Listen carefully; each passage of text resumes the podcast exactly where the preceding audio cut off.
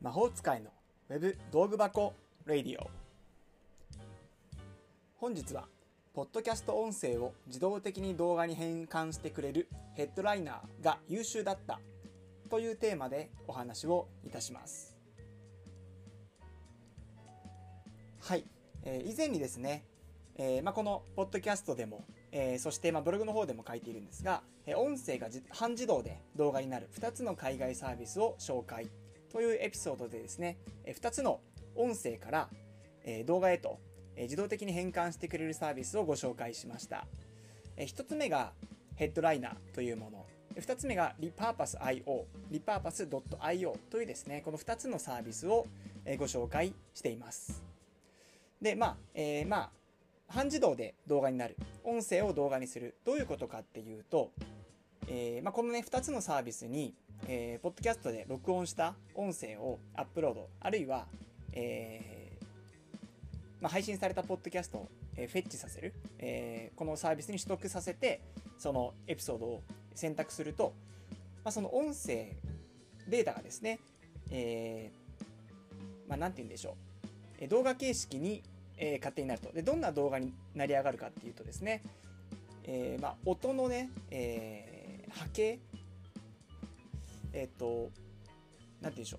う。音を、まあ、グラフみたいな形で、こう、ね、あの、音、なんて言うんですね、ボイスなんとかって多分名前があるんですけれども、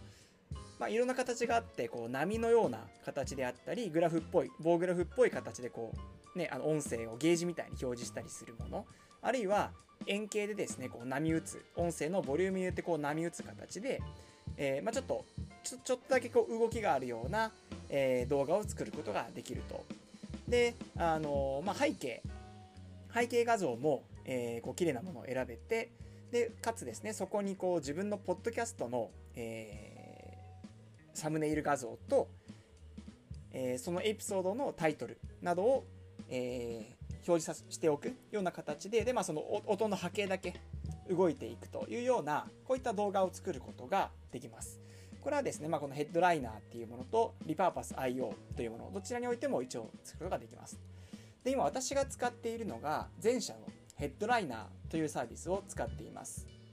えーまあ、リパーパス IO っていうのも確かにこう動画、えー音声を動画に変換するツールではあるんですがどちらかというとあの自動化させるっていう側面が強いものになってます、えー例えば、まあ、リパーパス IO においては、えー音声をアップロードするあるいは動画をアップロードするこの2つの入り口が、えー選べます。で音声をアップロードした場合はその音声をアップロードしたことをトリガーに、えー勝手に YouTube 動画に変換し、えー YouTube チャンネルに、えー投稿する。そして各種連携している SNS にも、えーその変換した動画を添付する形で投稿してくれると、まあ、Twitter、Instagram、YouTube 等ですね。こういったまあ自動化させるようなプラットフォームとしての役割が強い。これが Reverbus.io というサービスになっています。であのー、Reverbus.io この機能は非常に優秀なんですけれども、まあ、触ってみてですね、最初に設定するところがかなり複雑なんですね。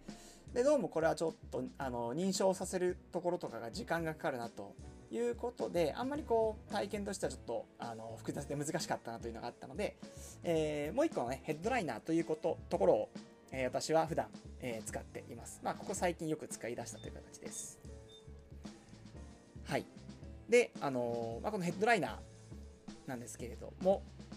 えー素晴らしい。やってみてですね、使ってみたら、ここ、これ、なかなか優秀だなと、えー非常に、あの、ポッドキャスターにとっては、えー福音となるようなツールだなと、えー思うところがあったのですね、えーその素晴らしいなと感じたポイントを5つ、まずご紹介したいと思います。はい。で、まあ、素晴らしいポイント5つなんですけど、まず1個目が、あの、本当にこう、ステップがシンプル。簡単なステップで、えー音声を動画に変換することができると。まずですね、あの音声をアップロードするんじゃなくって、えーまあ、自分のポッドキャストのチャンネル名をこのヘッドライナーの、えーところに入力するとですね、えーまあ、ヘッドライナーが検索、ウェブ上を検索してきてくれて、その中からこう、Google Podcast、Apple Podcast、えー Spotify などの、えー、プラットフォームの中から自分のチャンネルを探してきてくれるというような仕様にな仕組みになってます。でこれがなかなかね、あの1回ダウンロードしなくていいっていうのがまずまあ楽だなって感じたポイントと、でそこからですね、本当に合計で4ステップぐらいで、えー、4か5ステップで投稿完了、変換をね、完了することができるんです。えー、ポッドキャスト自分のポッドキャスト名を選択したら、えー、エピソードがですね、どんどんこう、過去に投稿したものが表示されるので、その中から、えー、まあ、どのエピソードをやるかっていうのを選ぶ。で、その次にデザインを、え、変えていくというところです。まあ、背景画像を変えるとか、え、いうところです。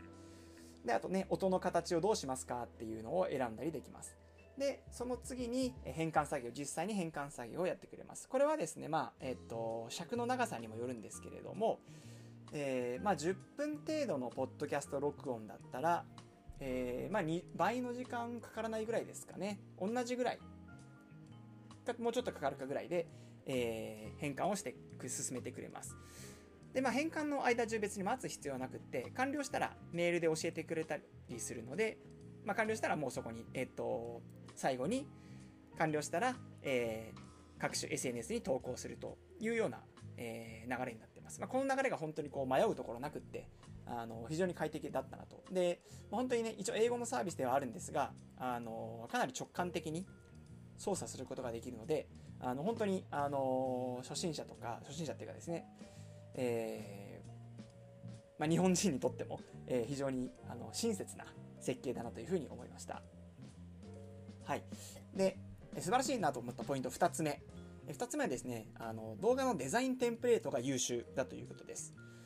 まあ、変換完了した後に、えー、デザインをね、あ、変換完了じゃないですね。えっ、ー、と、エピソード選んだ後に、デザインを自分でこ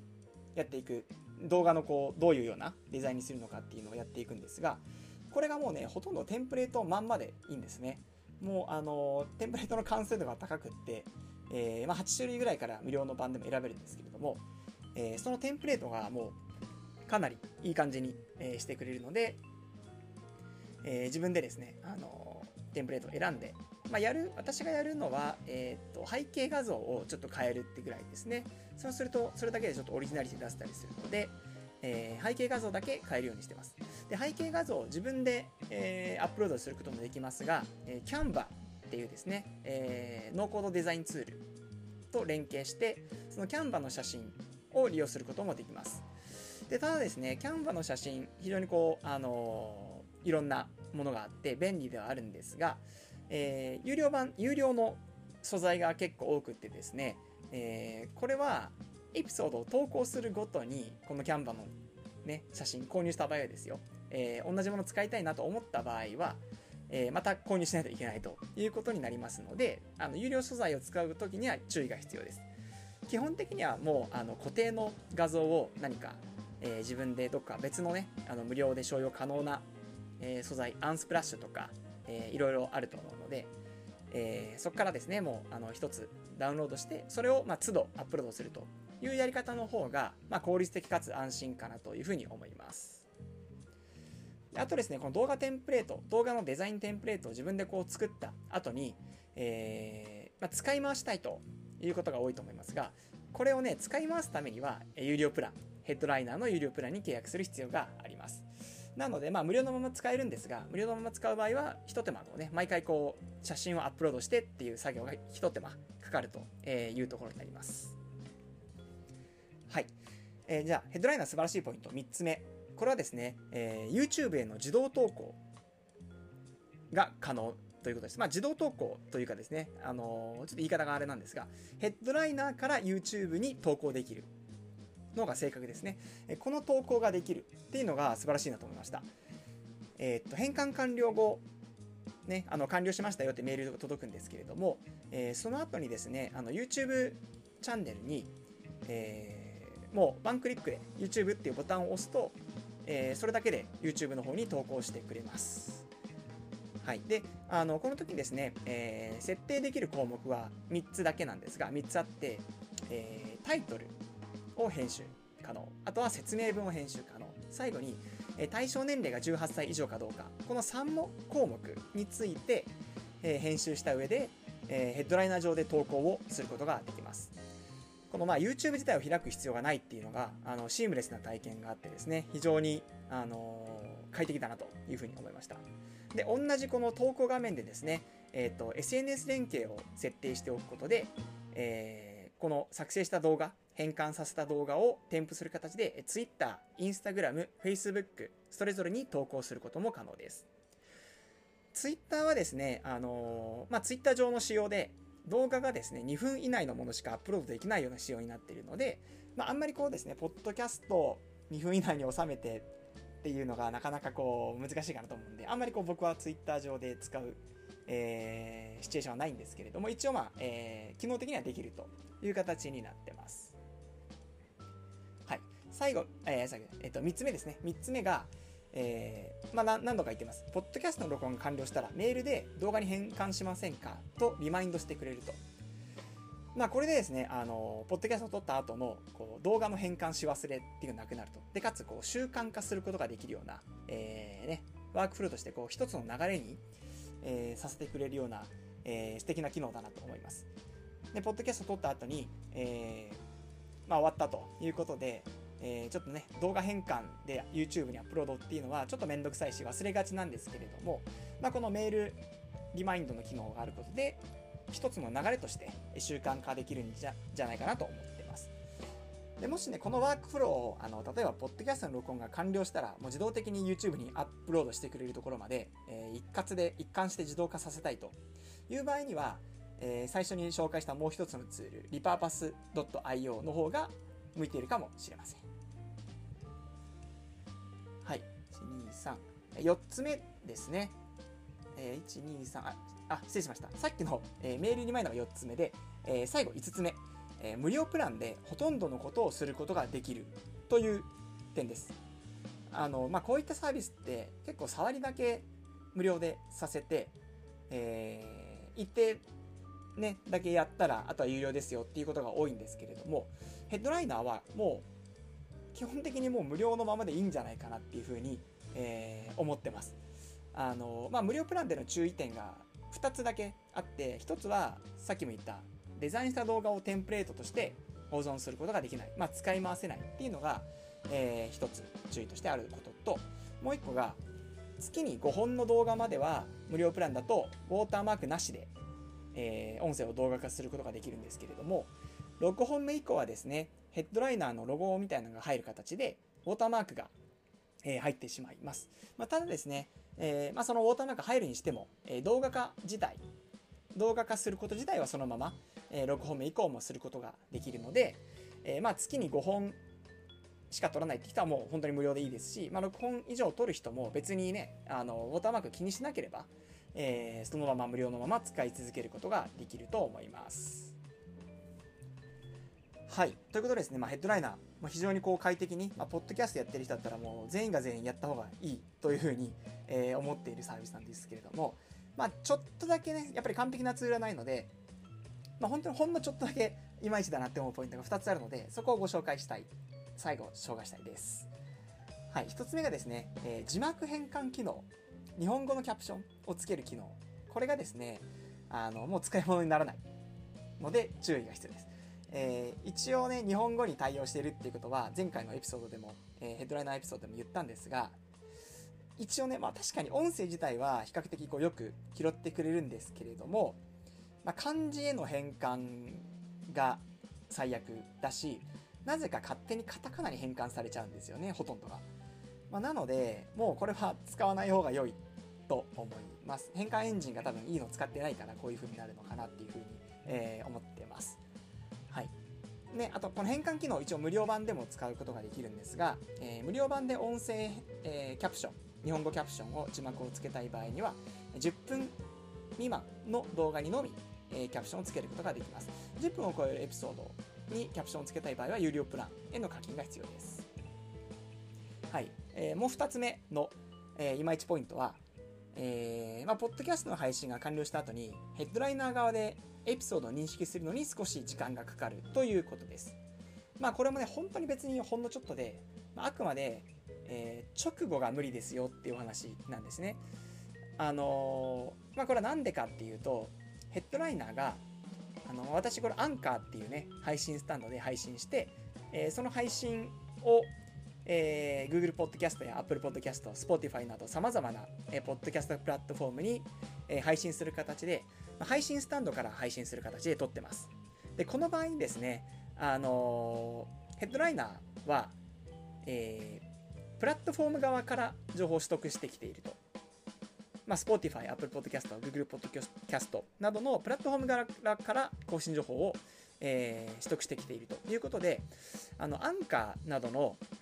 えー、複数のプラットフォームに配信するスタンドで配信した場合には、えー、でそのアンカーから各プラットフォームに届くまでに少し時間がかかるので、えー、この配信が本当に完了してから、えー、ヘッドライナー側で編集可能になるという流れになってます。